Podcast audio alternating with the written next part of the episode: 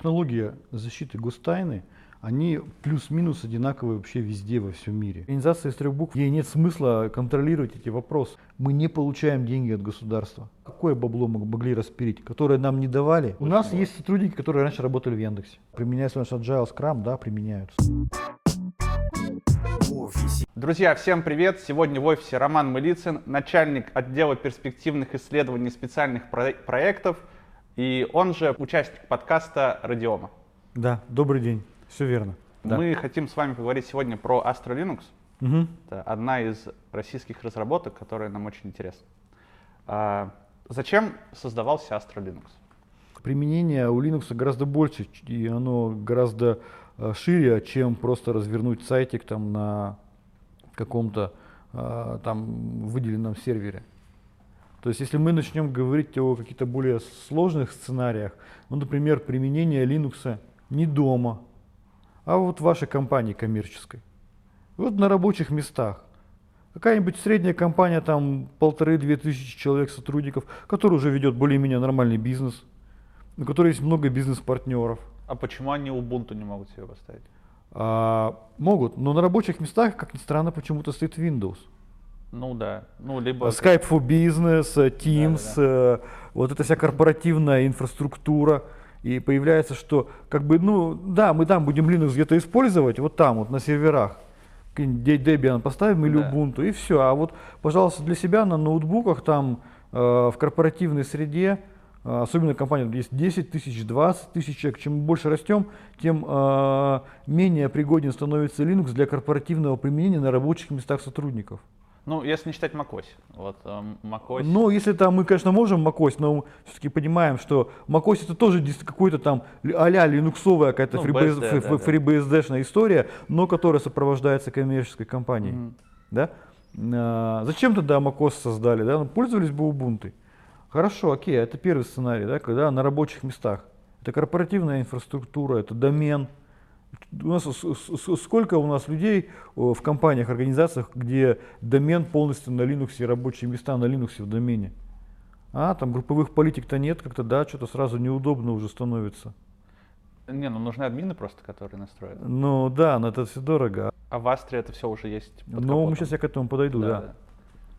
А, Следующий сценарий. а, Сценарии о, работы с госорганами, с крупными корпорациями таковы, что ни одна крупная структура, ну, например, я не знаю, там какая-нибудь крупная газовая нефтяная компания, большой бизнес, и бизнес которых никак не связан с IT, по большому счету, с IT-историей.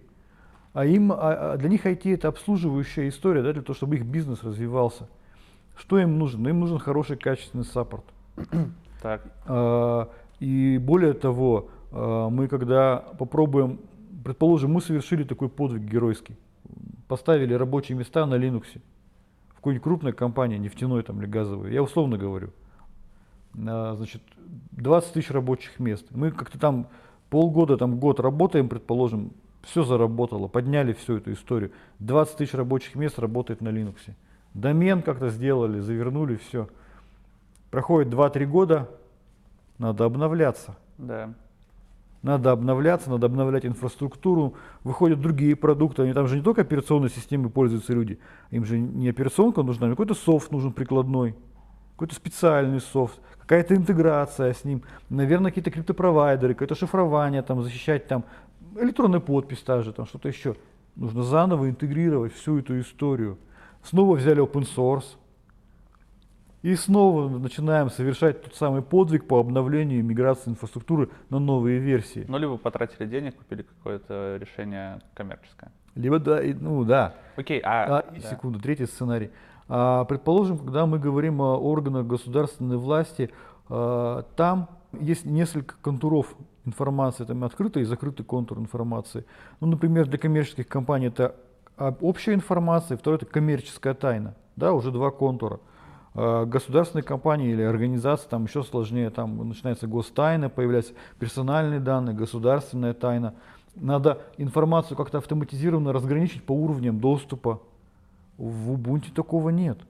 В Debian такого нет. В Red Hat такого нет из коробки. Соответственно, когда мы говорим о сегменте потребителей, государственный сектор, коммерческий сектор, коммерческие компании, крупные корпорации, да, у них такой перечень требований, что ни один из существующих дистрибутивов Linux его не удовлетворяет. Им нужен совершенно другой продукт с другими потребительскими характеристиками, с другим сопровождением, с другими условиями поставки и так далее. Вот, за кадром говорили, что ваша компания, ну, Росбитех Астра, работает в сегменте B2G. Угу. То есть, получается, все-таки основной заказчик это государство, но, тем не менее, у Astra есть э, дистрибутивы, созданные для пользователей. Понятно, да. вы только что подсветили, чем э, полезна для государства. Ну, мы об угу. этом чуть позже еще поговорим. А вот для таких вот, как я, например, пользователей, что меня там может привлечь? А, смотрите, ну не только B2G, это еще и крупный B2B сегмент, госкорпорации. Ну, да, да. И просто корпорации, они интересуются, потому что э, риски того, что в какой-то момент э, какой-то э, дистрибутив не будет сопровождаться, они есть. Риски того, что этот дистрибутив не будет стыковаться с каким-то российским программным обеспечением, тоже есть. Нужна какая-то российская компания. Я даже сталкивался с одной историей, когда один, одна российская компания создавала большой проект по заказу, а им нужно было сделать доработки в Linux дистрибутиве, крупно их сопровождать. Они обратились к одному из американскому поставщику крупных Linux дистрибутивов. Называть не буду, но это один из основных. На что им, в общем-то, сказали, что да, мы готовы вам сопровождать, только там стоимость там разового будет от 100 миллионов рублей, и, соответственно, сопровождать вам будут индусы там, на английском языке, там, пожалуйста, пообщайтесь. Там. Да, да, да. То есть, как бы, э, во-первых, вот это колено в виде э, американский разработчик, потом саппорт где-то в Индии сидит, и стоимость 100 миллионов рублей как-то что-то их разочаровало. Они пришли к нам с предложением, ребята, может быть, как бы мы сможем с вами все это сделать. Угу. Вот, что может заинтересовать простого пользователя? Да. А, простого пользователя все-таки может заинтересовать то, что есть российское а, сообщество, как минимум. Понятно, что есть российское сообщество у других дистрибутивов, но тем не менее, да, это один из вариантов. Следующее, то, что я всегда вот поясняю и говорю, вот у нас Astra, она основана на Debian. Да. Есть э, популярный дистрибутив Ubuntu. А, он тоже основан на Debian, но э, Ubuntu основан на ветке Debian Testing. И она всегда чуть-чуть нестабильна. Угу. Особенно релизы, которые не LTS. Там есть релизы LTS да, да, долгого срока поддержки. Вот если мы берем релизы не LTS, а обычные, они зачастую там имеют большое количество там, ну, недоработок и багов, они угу. не очень стабильные. А у людей есть вариант, что делать. Хочу пользоваться Ubuntu, там самый новый софт, но она не, не очень стабильная. А, хочу пользоваться ну, Ubuntu, ну, там, чтобы была постабильнее, беру LTS, но вроде как старовато. А, хочу пользоваться Debian, он стабильный, но он совсем старый. А, Astra здесь она дает какой-то промежуточный вариант, потому что мы сидим на Debian Stable, но при этом затаскиваем постоянно новые версии софта. Ну, например, мы можем сейчас сидеть на Debian Stable, но у нас там свежее ядро ветки 5.4, у нас самые последние версии Chromium, Firefox, Thunderbird, а, достаточно быстро, быстрее, чем в Debian обновляем LibreOffice, какое-то офисное программное обеспечение.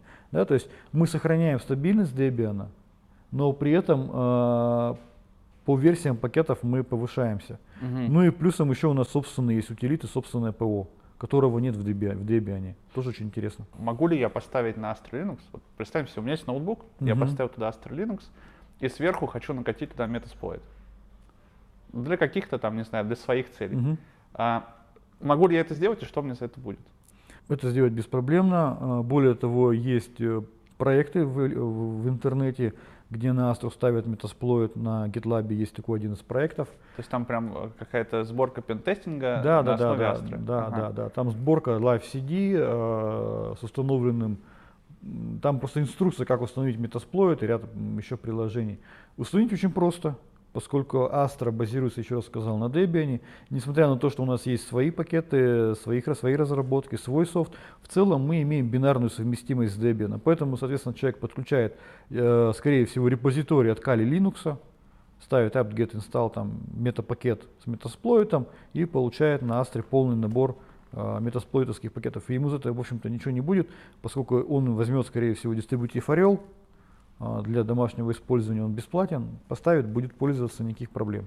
Ну и э, организация из трех букв, короче, за мной в какой-то момент не придет, да? Организация из трех букв вообще как бы, ну, на это вообще, ну, ей нет смысла контролировать эти вопросы, эти, эти задачи, потому что э, если мы говорим про ФСБ, ФСО, МВД, там, ну, какие-то, да, да, да вот, какие-то вот структуры, то они к разработке Астры вообще никакого отношения это не имеют.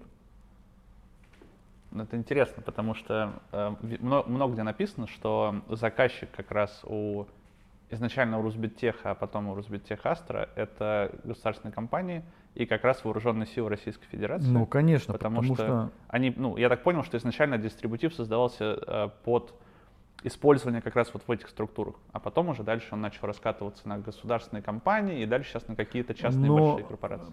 Все, все правильно, потому что когда Астер начала создаваться, это восьмой год, девятый год, десятый год, там по большому счету э, какой-то целенаправленной государственной политики в части импортозамещения ее не было. Да, и нужно было искать свои ниши, да, которые можно было бы э, заполнить. То есть продукт, коммерческий продукт должен решать какую-то проблему заказчика, да? Ну, конечно. Да, то есть мы же не просто э, взяли, придумали и продаем. То есть продукт всегда, он решает какую-то проблему у человека, у организации, у заказчика. Ну, государственная тайна какая-то. Ну да? да, то есть это же это, это технология э, работы с информацией. Э, если это перекладывать на английский язык, то это называется multi-level security. Вот в английской, в английской терминологии эта технология называется multi-level security, uh-huh. MLS. А, и когда а, мы приходим и говорим, у вас есть MLS, вот в каком-то дистрибутиве Linux, там начинается, ну, наверное, есть. Наверное, мы бы сами его подняли. Его запускаешь, выясняется, что он не работает. Ладно, там его даже можно запустить там, на одной автономной локальной машине. Но когда тебе нужно создать инфраструктуру, поднять э, веб-сервер, базу данных, почтовый сервер, сервер печати и домен, и чтобы все это работало в режиме MLS, Multi-Level Security. И поэтому Astra стала выходом для таких заказчиков, потому что она решала эту проблему. Как э, файлы секретной там, государственной важности обрабатываются и защищаются? А, смотрите, но а, давайте так. А, технология защиты гостайны – они плюс-минус одинаковые вообще везде во всем мире. Mm-hmm. А, понятно, что а, для этого где-то может использоваться шифрование, там другие какие-то защитные там, меры, там стальные двери, там, да, журналы с, с расписями. Но а, одной из технологий работы с информацией, которая составляет именно государственную тайну, является так называемый механизм мандатного контроля доступа. А, он так одинаково называется как в России, так и за рубежом. За рубежом в английской терминологии это называется mandatory access control, в российской терминологии называется мандатный контроль доступа. Единственное, что разница, что в России под этим термином понимается подраздел под вариант мандатного контроля доступа это режим работы MLS, о котором я говорил, в режиме multi-level security. На Западе есть просто как мандатный, mandatory, а, mandatory access control, так и mandatory access control в режиме MLS. Так вот, э, для работы с государственной тайной во всем мире используется режим MLS, multi-level security. Потому что всегда у любого государственной организации, крупной, там, да, у них есть несколько уровней секретности. Не секретно, секретно, совсекретно. Соответственно, а, технология везде во всем мире плюс-минус одинаковая.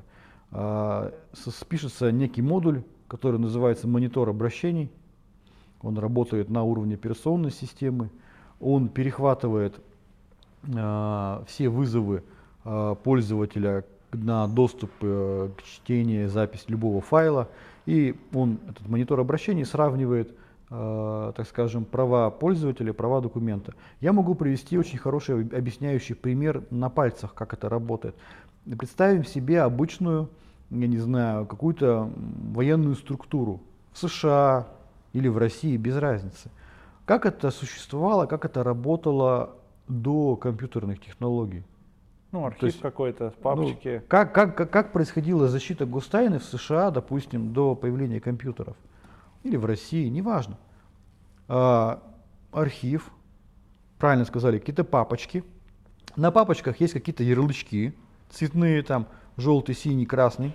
И сидит секретарь, заведующий делопроизводством, да, может быть даже заведующая секретным делопроизводством, бабушка, женщина, и она распределяет эти папочки между теми сотрудниками, которые имеют право на получение такой информации в соответствии с какой-то определенной э, концепцией, которая у нее находится в голове. Там, да, и кто-то сказал, вот ты знаешь, вот эти сотрудники имеют доступ к информации там обычной, секретной совсекретной, а эти имеют доступ только к секретной, а эти там к несекретной. И она, исходя из собственной логики, исходя из собственной картины мира, там понимания, какие там руководители рассказали, и она обеспечивает вот этот документооборот.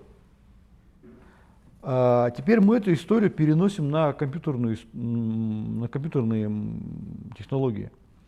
А, нам, получается, нам нужен на уровне операционной системы какая-то вот эта секретарь, какой-то этот делопроизводитель, который будет смотреть эти файлики, смотреть на них эти ярлычки и по какой-то своей модели, которая ему туда зашита, будет раздавать пользователям и сверять их права. И секретно, не секретно. А, допустим, это ты хочешь там э, файл или, ну, или лист из совсекретной папочки переложить в папочку, где секретно, то есть понизить уровень секретности.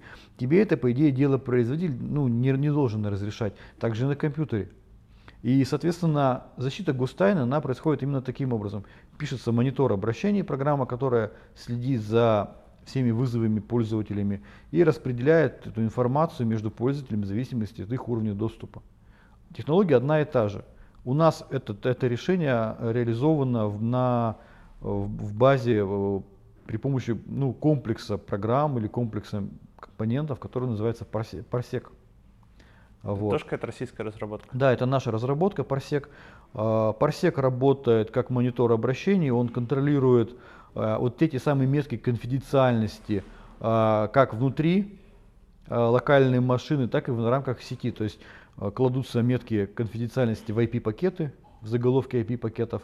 Веб-сервер э, переделан таким образом, что он понимает эти метки. Почтовый сервер переделан, что он понимает эти метки. Сервер печати понимает эти метки. И, соответственно, и домен понимает эти метки. И, соответственно, да, появляется такой глобальный делопроизводитель, а секретарь, да, который в рамках инфраструктуры предприятия распределяет эти самые документы с ярлычками там, да, по нужным пользователям и не, не разрешает их им обмениваться, если это приведет к какой-то там понижению уровня секретности. Вот. То есть именно так работает защита гостайны, как на Западе, так и в России. У нас это, еще раз повторюсь, реализовано при помощи механизма Parsec. Он использует собственную нашу математическую модель разграничения доступа. Ну, потому что же и дело производитель уже по какой-то схеме должен работать, да, ему должно быть сказано, кому что можно. Ну, да, да, да. У нас это работает на модели МРОС-ЛДП модель, математическая модель, которую разработал наш российский математик, ученый Петр Девянин. На Западе это в основном используется а, другая математическая модель, модель Белла Лопадулы, который э, применяется в том же SE Linux. Э, он имеет и определенные преимущества, определенные проблемы. То есть мы как бы работаем и создаем решения, которые находятся ну, на тех же уровнях развития, что и там западные какие-то вещи, с точки зрения защиты гостайны. Не знаю, смотрели вы «Мистер Робот» или нет, там был такой Steel Первый Mountain. сезон только. Steel Потом что-то скучно но стало. Вот, но вот он в первом сезоне был этот Steel Mountain, когда они там не могли из, из нее проникнуть и пошли внутрь. Вот. Мне кажется, это примерно а, так Вообще, если мы возьмем э, американские фильмы, вот, любые, ну, боевики какие-нибудь, там обязательно где-нибудь, когда-нибудь кто-нибудь что-нибудь взламывает. Ну да. И когда э, там кто-нибудь что-нибудь взламывает, там ему говорят, там ваш уровень доступа недостаточен для получения этой информации. Да. По большому счету это и есть режим MLS, Multilevel Security, когда существуют какие-то уровни доступа. И в, в обычных операционных системах там нет никаких уровней доступа. В Ubuntu возьми Debian, там Windows, там нет уровней доступа. Там есть дискреционные полномочия, когда пользователь сам решает, а, кому ему этот файл можно передать. А в системах с мандатным разграничением доступа там существует этот секретарь, э, монитор обращений, и он сам решает, может этот пользователь свой файл кому-то передать или не может. Это интересно, потому что я чуть-чуть пентестингом увлекаюсь, вот, и там есть такой термин, как повышение привилегий. И в целом-то понятно, как это делается в, ну, в таких обычных, да, каких-то серверных Linux дистрибутивах, где-то ошибка админа, там по-разному. А, а вот как это, ну, даже не то, что как это делается, а возможно ли вообще такое сделать вот в такой системе? А, смотрите, а, вынужден тогда чуть побольше технических деталей ага. рассказать. А, когда мы говорим о доступе к информации, к документам, да. какому-то секретной информации, какие-то чертежи, эта информация, да, то работает как раз-таки э, mandatory access control, мандатный контроль доступа, когда у пользователя смотрятся его права на доступ, на, по большому счету, на чтение. Но когда мы говорим о повышении привилегий, а зачастую мы говорим о повышении привилегий администраторских, ну или админских привилегий, да, да, право управления приложениями, удаления, там, а, изменения каких-то конфигурационных файлов в системе. Mm-hmm. У нас уже здесь уже работает другая совсем подсистема, и в, в любых других операционных системах тоже она по-другому называется. Mm-hmm. Она называется Mandatory Integrity Control, MIC. M, I, C. Mm-hmm. Mandatory Integrity Control. У нас здесь по-русски переводить это называется мандатный контроль целостности. Он есть в Windows. С Windows, начиная с версии Windows 7, в Windows 7 появился Mandatory Integrity Control. А, та история, когда человек получает права админа, но если у него уровень целостности низкий, то он не может изменить никакие файлы в операционной ну, да, системе. Только на чтение, типа. Да. А, примерно та же самая история реализована в Астре. У нас, вот, в, вот, в отличие от практически э, большинства Linux решений, у нас есть Mandatory Integrity Control, мандатный контроль целостности.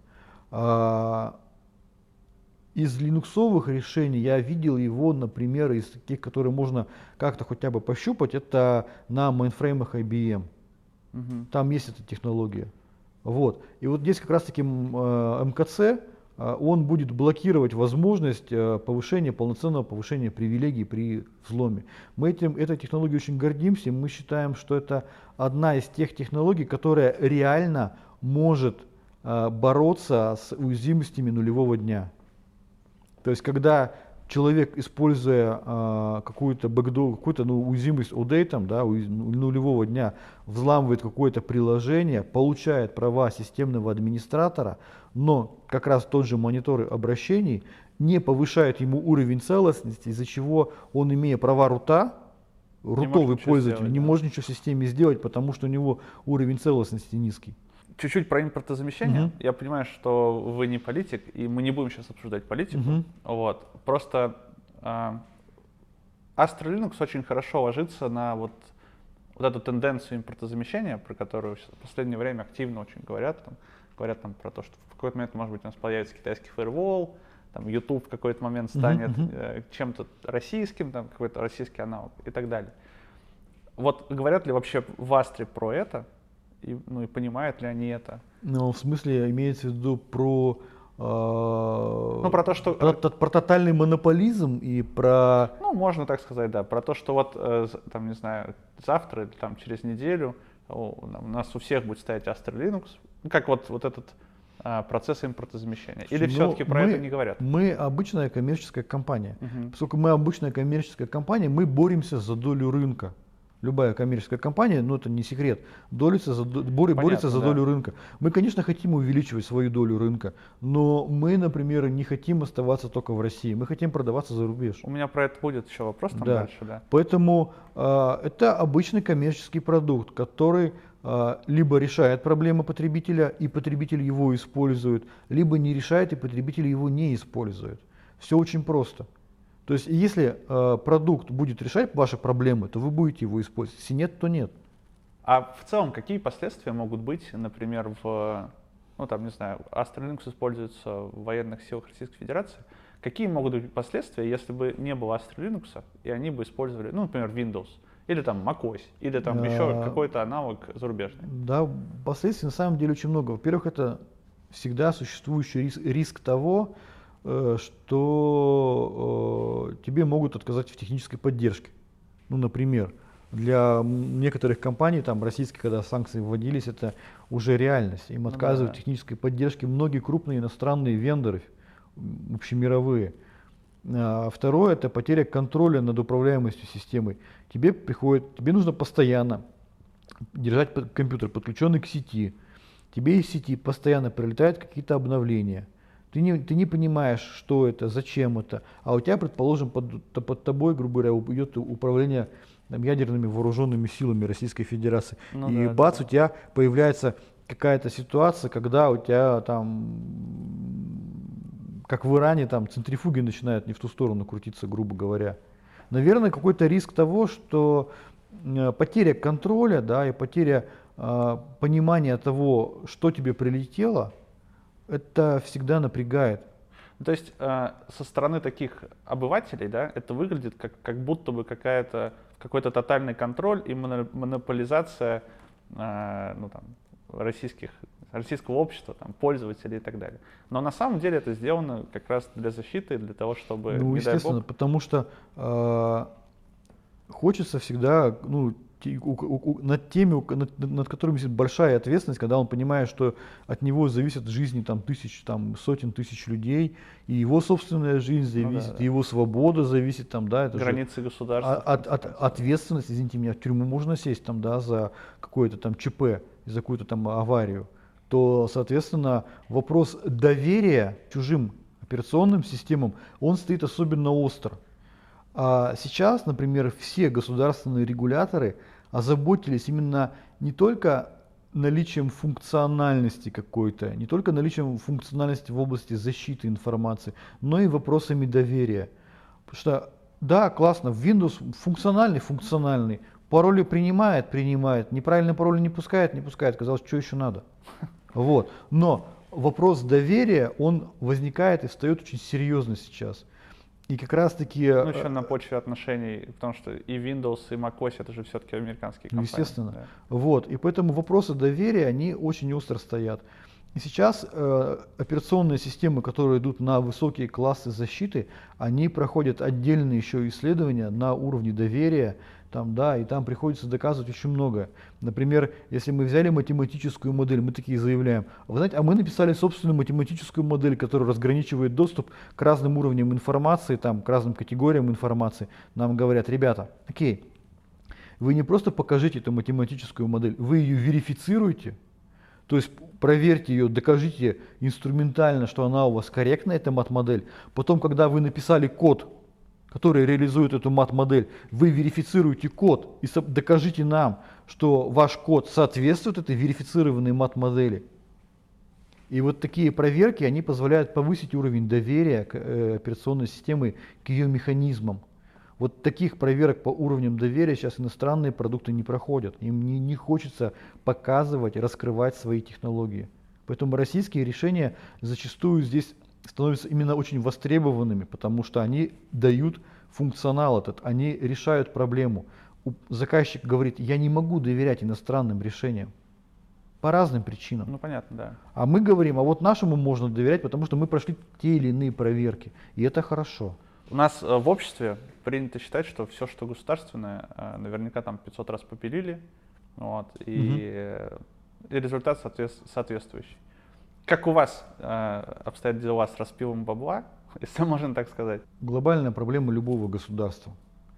А, любое государство имеет ну, большие достаточно бюджеты. Ну, мы не берем там Танзанию, там, условно ну, говоря. Да, да, да. да, ну, США, Россия, Япония, большие бюджеты.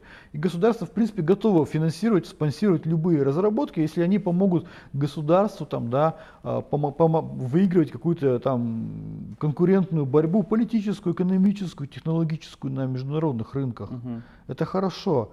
В любом мире, в любом государстве, если ты даешь, государство дает кому-то какие-то деньги, то возникают проблемы в том, что деньги передали, деньги потрачены, а продукт получился не очень. И решение получилось не очень. Это существует во всем мире. А, но мы-то как раз, именно Астра, по такой модели не работаем. Мы не получаем деньги от государства. А от кого вы получаете? Мы получаем деньги от наших покупателей. Ну, мы покупатель. продаем зарабатываем на продаже. Потребитель говорит, ваш продукт решает мои проблемы? Решает. Я могу его использовать? И смогу, использую. Я его покупаю. Это бизнес, это продажа, купля-продажа. Мы не получаем деньги а, просто как дотации. Как, как тендер, короче. Как субвенции, там, да. да, просто из бюджета выделили, как гранты. Вот, ну, да, хорошо. Да, да. То есть у нас нет денег грантовых. Mm. И поэтому Мы работаем в условиях обычного нормального открытого рынка. Только это рынок на сегменте B2G, государственный Вы сегмент. просто продаете Астру, грубо говоря. Мы продаем. Астру потребителям. Ага. И на этом рынке играют другие игроки, которые также есть такие же решения с multilevel security, тоже, которые проходят сертификацию по уровням доверия. И мы с ними совершенно нормально конкурируем. А игроки российские? и Конечно, тоже? конечно, А конечно. Можно пару примеров? А, ну, не хотелось бы. Ну, другие есть компании, которые а, такие решения продвигают на рынок. В России. Да, в России. Российские, ди- это любые крупнейшие там российские из- известные дистрибутивы Linux. Вот, поэтому мы работаем в конкурентных условиях. И поэтому с точки зрения распила бабла, какое бабло мы могли распилить, которое нам не давали? То есть мы можем тратить только то, де- де- те деньги, которые мы заработали сами. Зачастую, как могут возражают нам, да как же так, какой же у вас конкурентный рынок, когда вы, а, вас принудительно заставляют покупать. Я вот системный администратор, я вот хочу использовать Windows, а меня заставляют использовать а, Linux Мгм. отечественный какой-нибудь. Какая же это конкуренция? Вот если бы я как системный администратор в Министерстве обороны захотел бы сам лично использовать ваш Linux, вот тогда бы я бы сказал бы, да, что вы прямо на конкурентном рынке. Но извините меня, а, дорогой администратор в Министерстве обороны, который защищает там какую-то информацию ограниченного доступа, и решение здесь принимает руководитель, Ну да, да. который говорит, у которого есть требования не только по функциональности, но и требования по безопасности, по требования, тре- у которого есть требования по доверию. Ведь системного администратора не очень волнуют вопросы доверия а, к Microsoft. Ему надо, чтобы все удобно работало. То есть э, решения это принимают руководители, у которых совершенно другие риски, у которых совершенно другие цели и задачи. Ну, они могут совпадать, а могут и не совпадать, могут быть Да-да. шире просто. И поэтому э, как раз-таки те, кто принимают решение о приобретении российских дистрибутивов Linux, которые еще сертифицированы под применение на Густайну, они-то как раз работают в условиях обычного нормального конкурентного рынка. Почему так важен имидж Astra, если по сути это дистрибутив для, ну так скажем, для госухи, для государственных компаний и так далее? А, Имидж всегда важен, всегда нужен, потому что я еще раз повторюсь, что мы-то работаем на конкурентном рынке. Как бы то ни было, да, если мы говорим о том, что а, не- нет такого требования ни в одном нормативном документе, вы не найдете упоминания о том, что госорганы обязаны покупать Астру. Этого нет. В нормативных документах сказано, что продукт, программный продукт, который ставится в госорган, должен соответствовать каким-то требованиям. И не более того, функциональные технические требования. И, естественно, компания, которая пытается доказать, что она этим требованиям соответствует, она должна обращать внимание на имидж. Потому что имидж это тоже, ну, для конкурентной борьбы это тоже, ну, немаловажная история. Ну да, ну то есть конкурентная борьба, она имеется. Конечно. Также многие говорят, что Astra это Debian за деньги. Мгм. Так ли это? И если не так, то почему? А, Да, действительно, приходится слышать такие заявления о том, что Astra Debian за деньги.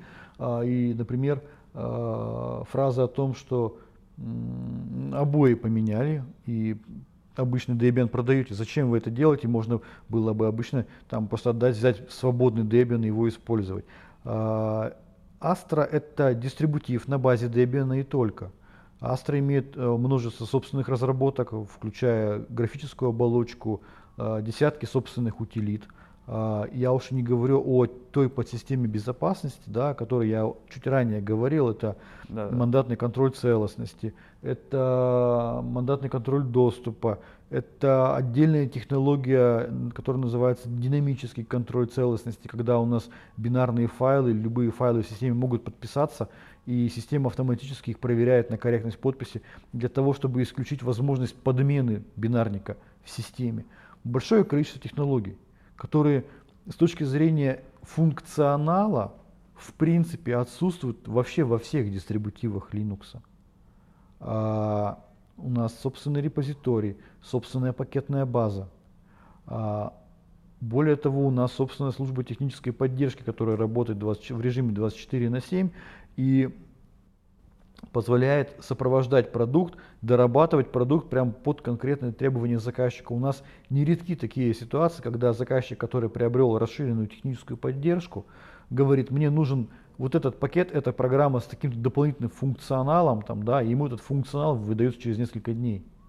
Да, а, есть open source, но на базе open source всегда создаются какие-то коммерческие решения, которые имеют дополнительный функционал, новый функционал, уникальный функционал и плюс техническая поддержка. Поэтому э, слишком э, обобщенная такая фраза Debian за деньги, на мой взгляд. Понятно, зачем Astra э, нужна в пределах России. Мы прям об этом сегодня много поговорили. А, но я также знаю, что Astra идет на зарубежные рынки. Угу. Зачем это сделано? Если, как кажется на первый взгляд, Astra это все-таки прям такая разработка России для России. А зачем это сделано? Очень так интересный вопрос формулирован. Зачем это сделано? Отвечаю на вопрос. Сделано это за тем, что иностранные организации к нам обращаются с просьбой продать. А, то есть это запрос со стороны? Конечно. А-а-а. Если бы мы, мы, если мы бы не имели запросов со стороны, мы бы как бы особо в эту сторону не двигаемся. Но, как показала практика, иностранные потребители хотят получить дистрибутив платный за деньги. Почему? Потому что сейчас на западном рынке из корпоративных дистрибутивов, которые продаются за деньги, ну, их не так много. Это RHEL, Red Hat Enterprise Linux, это SUSE Enterprise Linux, mm-hmm. и это может быть там Ubuntu от компании Canonical. И все. А, люди хотят получить этот функционал, который есть в Астре для своих систем. Тоже динамический контроль целостности, он у нас очень интересно реализован. А, они, люди хотят получить Debian дистрибутив, который совместим с Debian, который они знают, который лишен каких-то проблем, связанных с Ubuntu, который гонится за постоянно ультра новыми версиями, там дальше что-то может нестабильно работать. Людям интересен, нужен этот функционал. Поэтому у нас его запрашивают. Уже сейчас есть в Чехии одна из компаний небольшая, она э, развивает свои системы виртуализации на Астре. Им нравится эта история, потому что они хотят получить Debian, который можно сопровождать за деньги. Они хотят получить Debian с саппортом.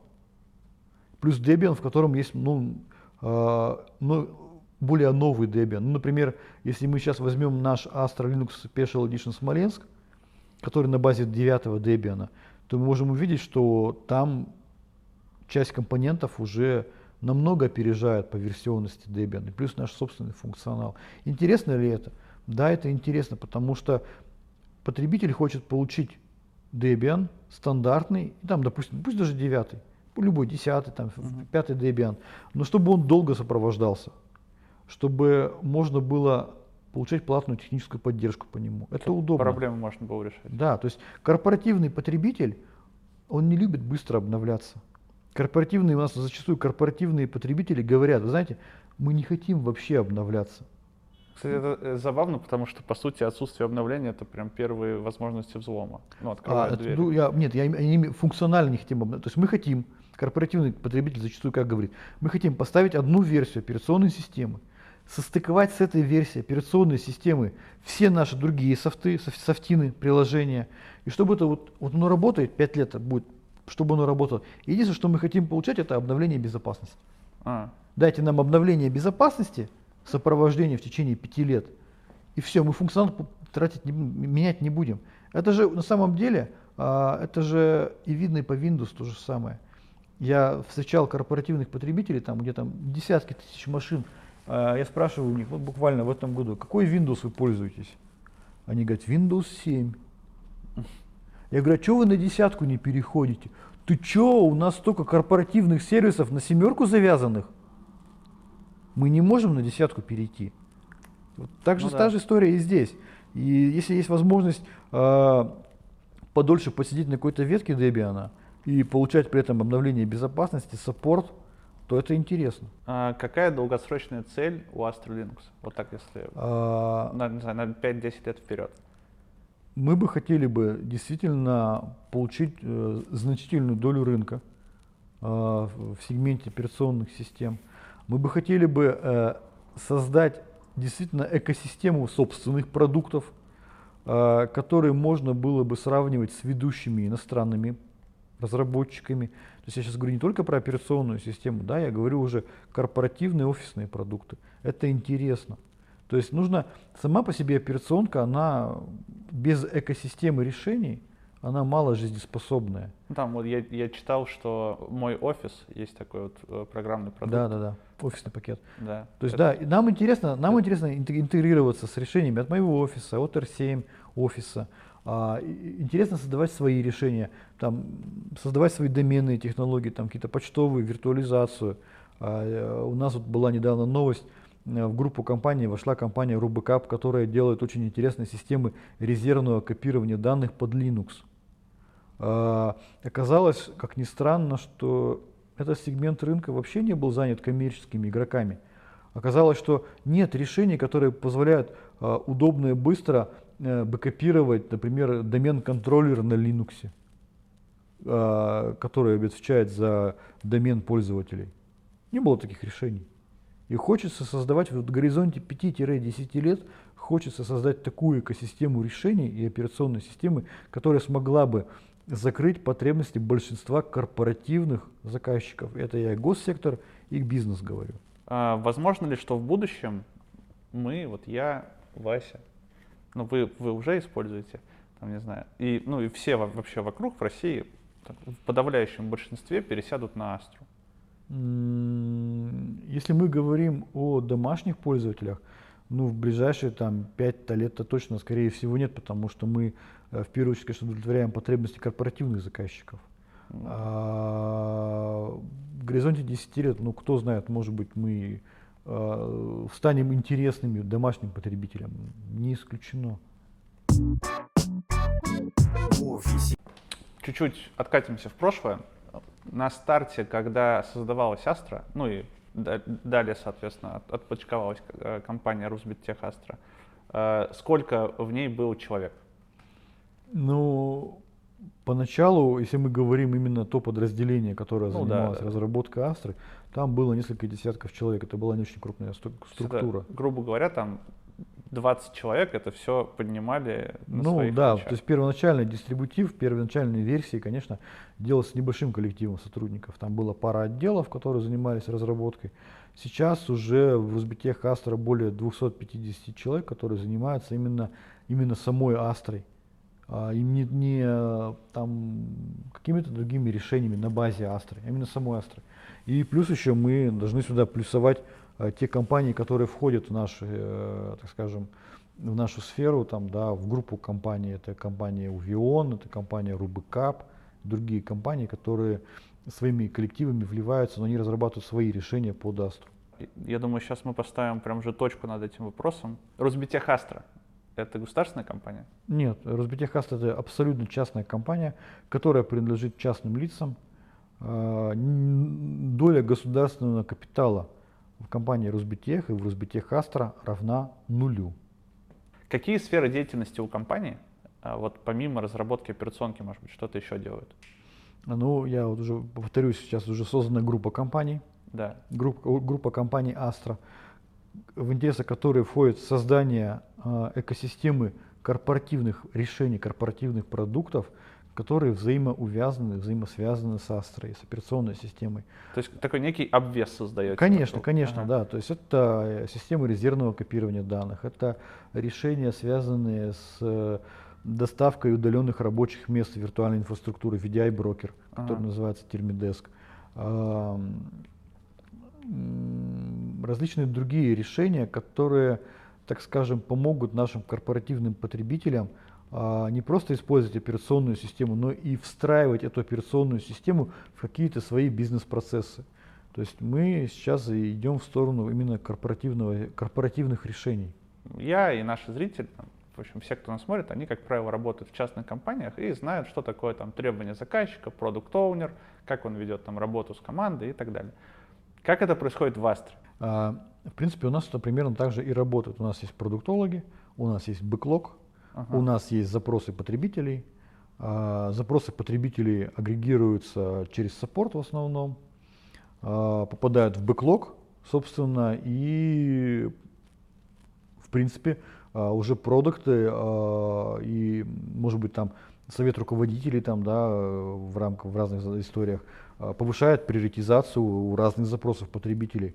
И в следующий срез попадают эти, эти запросы и все. То есть разработка выстроена примерно так же, как это работает а, в любых продуктовых компаниях. Мы тоже продуктовая компания. А, agile, применяется наш Agile Scrum, да, применяются. И следующий вопрос у меня как раз был. Да, как, конечно, там работа по спринтам, все нормально, все обычно.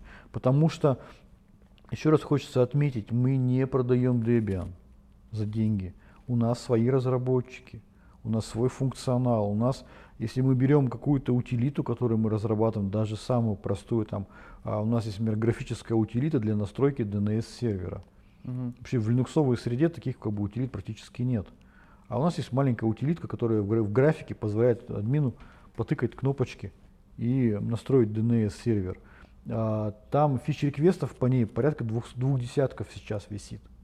Блин, прикольно. У меня вот честно в голове до интервью было совсем другое мнение. Я думал, что это какая-то архаика государственная, которая там на фортране сидит, что-нибудь пилит.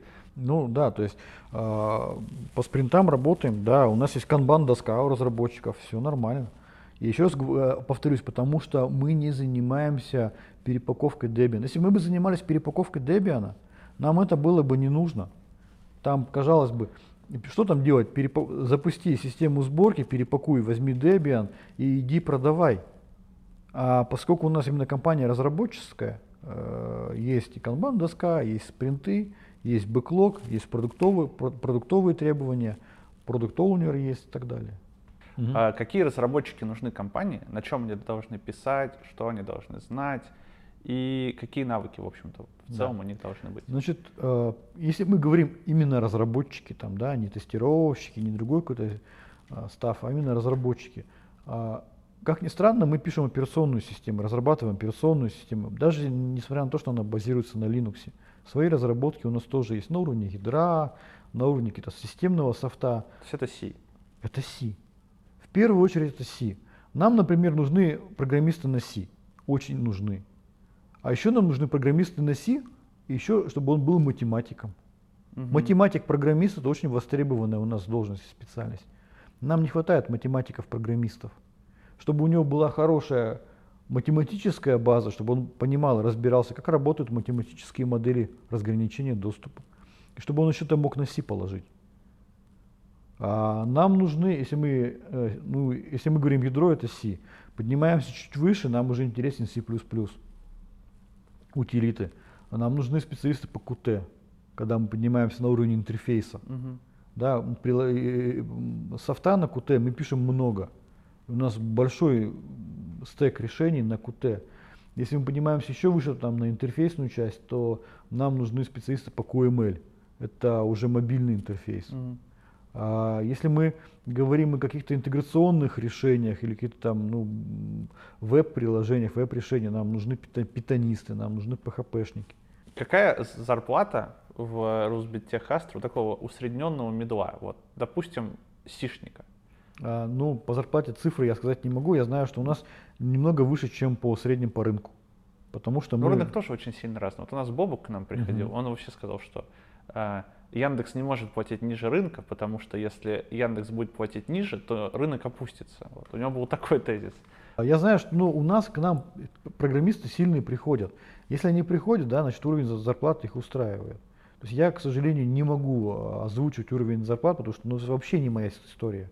Угу. Вот. Но от продуктовых компаний, там условно от ну, того же самого Яндекса, они не то чтобы сильно отличаются, да? Может быть, даже где-то У нас было. есть сотрудники, которые раньше работали в Яндексе. Угу. И перешли. И перешли к нам. Угу. То есть обычная нормальная конкурентная политика с точки зрения уровня заработных плат. Естественно, нет такого, что мы как будто бы какой-то НИИ там, да, и зарплата 20 тысяч рублей. Нет.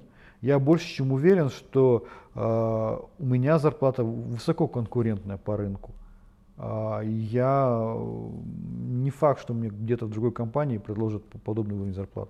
Ну да, вот у меня просто там есть, э, есть знакомые из других компаний, они там какие-то государственные, какие-то около государственные, и ну, они жаловались на то, что там э, зарплата ниже рынка, и не очень понятно вообще, зачем ну, нам сидеть. Да, потому что, еще раз говорю, мы же не государственная компания, мы не работаем на гранты.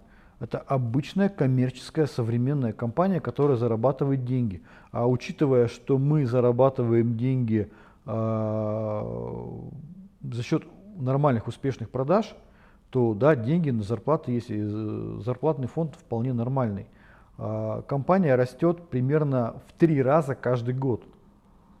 Понятно, что может быть у нас зарплаты не такие, как в геймдев, в геймдеве большие зарплаты? Я, честно, вполне, не, не да, вполне. Но там история другая. Там зачастую те кладут большой оклад, игра, игру написали и все разбежались. Ну да, да, да. А у нас история в том, что а, у нас может быть там поменьше, чем в геймдеве заработные платы, но зато история долгая. Ну, То есть понятно. ты можешь получить себе хорошую э, должность, хорошую зарплату, конкурентную с рынком, и при этом ты понимаешь, куда тебе расти, потому что операционной системе там, да, или в, в, в экосистеме продуктов есть огромное количество направлений, куда можно уйти. Что может привлечь разработчика? Ну, если мы откидываем финансовую составляющую, что может привлечь э, в компании Rusbit Astra, ну и в целом в продукте Astra Linux, да? А, зачем можно туда пойти? Серьезные интересные задачи.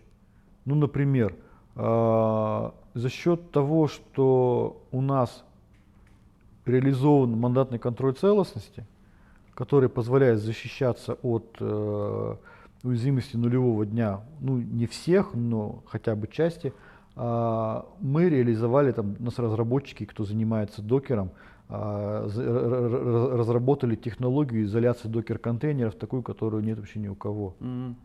И мы теперь э, совершенно спокойно можем говорить на э, конференциях и на различных там встречах технологических о том, что мы посадили докер в некую песочницу, да, и мы э, защищаем наших потребителей, кто использует докер от истории с эксплуатацией уязвимости, связанной с выходами за пределами докер-контейнера. Да, да, да, Это серьезные системные разработки.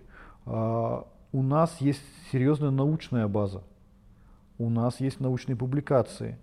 То есть люди, которые у нас работают, если они хотят серьезно куда-то пойти, там, да, то они могут, грубо говоря, себе даже и научной степени там получить. Потому что есть, ну, возьмем э, серьезные журналы «Прикладная дискретная математика», российский ведущий журнал, который истории про математику печатает, с научной статьи. У нас там чуть ли не в каждом выпуске статьи свои. То есть имеется серьезная технологическая база, технологическая платформа, есть большой перечень задач, которые базируются на этой научной платформе. И, соответственно, это история на ну, долгие годы вперед. То есть мы понимаем, что мы пришли сюда на рынок не на один год, там не на период, когда идет импортозамещение, а оно вполне может когда-нибудь закончиться. Мы пришли серьезно разрабатывать большую серьезную историю, которая называется операционная система в операционной системе это, это огромное количество вопросов. Это начиная от э, проблематики взаимодействия с железом, да, низкоуровневые драйвера, э, вопросы энергосбережения, э, балансировки нагрузки и заканчивая какими-то более простыми вещами, например, интеграция интерфейса с каким-то софтом. Это большой перечень интересных задач. Вы подкастер. Да. Э, подкаст Радиома. Да. Расскажи чуть-чуть про него. Подкаст Радиома. А, подкаст уже ведется несколько лет, по-моему, не знаю, больше шести, по-моему, точно лет. А, мы начинали как э, подкаст э, развлекательный. Потом мы перешли к истории, связанной с более серьезной. То есть мы начали обращать внимание больше на Linux, больше на информационную безопасность. А, и у нас идет в формате обсуждения еженедельных новостей. Новости мы стараемся брать спорные, чтобы по ним можно было что-то пообсуждать. У нас mm-hmm. есть а, ведущие. Ведущий у нас основной ведущий Андрей Зарубин, который живет в Петрозаводске. Я в, в Москве. А, есть э, ведущие из других городов. Там у нас есть девушка из Екатеринбурга. И вот мы совместно ведем этот подкаст. И при этом мы еще у нас есть второй формат, это гости ага. специальные гости. И мы стараемся приглашать интересных гостей, например, и там 2-3 часа, ну 2-2,5 часа идет рассказ о госте, о том, чем он занимается. У нас были, например, руководители IT э, подразделения Linux Foundation. А, э, который рассказывал там в течение там двух часов, как вообще в Linux Foundation все устроено. А у нас были ребята из Skyeng, которые ра- рассказывали, как они у себя организуют вообще удаленную работу. Распростран- Распространяемся мы, как любой подкаст, через подкаст-терминал. Это Яндекс Музыка, это iTunes, это Player FM, это Яндекс Подкаст, это Google Подкаст и все остальное. Недавно новость Ксова была, слышали? Обсуждали, нет? Или еще А, вот нет? может быть сегодня у нас будет сегодня выпуск субботний, возможно по, э, по этой истории мы обсудим. Да, это, конечно, история очень увлеченная, которая огромное количество мемов создала про Да, да, да. недостаточную вовлеченность в работу Да, да. сотрудников. Наша бигдата проанализировала. Да, да. А, может быть, какие-то личные советы, уже давайте абстрагируемся от Астры. Мгм. А, личные советы начинающим ребятам. Возможно, кто-то посмотрит, и ему будет это полезно, какие-то ваши советы. Личные советы. Мгм. А, Личный совет, наверное, такой, все время заниматься самообразованием, как ни странно. Потому что я, когда вот до перехода в Астру и когда перешел в Астру, а, мне потребовалось достаточно серьезно подтянуть свой технический уровень. Я занимался самообразованием, я читал литературу, смотрел, как ни странно, лекции на Ютубе там, да, и, то есть, ну, без этого никак никуда. Ну и, наверное, сейчас неплохо бы, конечно, английский язык подкачать. И последний вопрос. Это лучшая IT-компания России. Мы задаем, задаем этот вопрос всем. Мы ведем некий такой свой личный топ. Это мой, мой, мой личный, моя да, личная ваша, позиция. ваша личная позиция, субъективное мнение, как угодно можете оценить. По продуктам, по разработкам, А, ну, если вот брать мою личную позицию, мне все-таки нравится Яндекс. Яндекс у нас скоро просто в небеса взлетит. Да, мне Так. все-таки нравится Яндекс, потому что я немножко с ними пообщался. Я вижу, как они ведут разработку. А, Яндекс все-таки компания, которая, а, я руководитель инновационных э, если пер- перспективных исследований, мне очень симпати- симпатичны компании, которые смело вкладываются в перспективные новые разработки. Яндекс смело идет на новые рынки. Ну да, да, да. Вот эти Это- автомобили без Да. водителей, когда То там чувак сидит вот так. а, Яндекс дерзко и смело занимает новые рынки. Это интересно, это классно, это драйвово. Я понимаю, что в Яндексе ребята вынуждены решать на серьезном уровне совершенно новые, непонятные задачи, с которыми раньше никто не сталкивался. Ведь история появления ClickHouse а, она примерно такая. Они же, создавая свою базу данных, они просто столкнулись с теми, с теми проблемами и с теми задачами, которые до них никто никогда не решал. Они взяли и написали свое решение. Это круто, это прикольно, мне нравится. А конкурс, Роман, что вы нам принесли? Да, мы принес небольшую, небольшой сувенир. Это сумочка для ноутбука, брендированная с Астрой и с мерчем от Астры. Внутри это флешки, это блокнотики, ручки и так далее. Покажите, Флешку покажите, флешку. Флешку сейчас посмотрим, где-то была флешка. Вот такая флешечка у нас брендированная. Все интересно. Вот а, такая вот. Она с секретиком и там замок, э, его надо подбирать, короче говоря, там есть инструкция. Очень О. Интересная вещь. э, Круто. Это интересно. Да.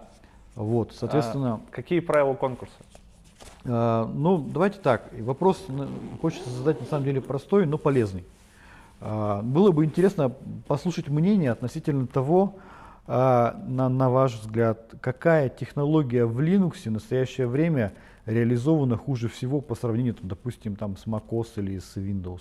Да, спасибо. Друзья, для того, чтобы получить приз, надо быть подписанным на канал, поэтому вон там у вас кнопочка.